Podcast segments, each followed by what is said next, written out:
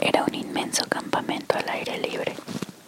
De la galera de los magos brotaban lechugas cantoras y ajíes luminosos, y por todas partes había gente ofreciendo sueños en canje. Había quien quería cambiar un sueño de viajes por un sueño de amores, y había quien ofrecía un sueño para reír en trueque por un sueño para llorar un llanto bien gustoso. Un señor andaba por ahí buscando los pedacitos de un sueño, desbaratado por culpa de alguien que se lo había llevado por delante. El señor iba recogiendo los pedacitos y los pegaba, y con ellos hacía un estandarte de colores. El aguatero de los sueños llevaba agua a quienes tenían sed mientras dormían. Llevaba el agua a la espalda en una vasija y la brindaba en altas copas.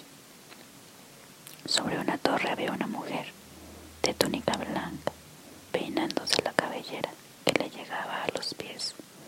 El peine desprendía sueños con todos sus personajes.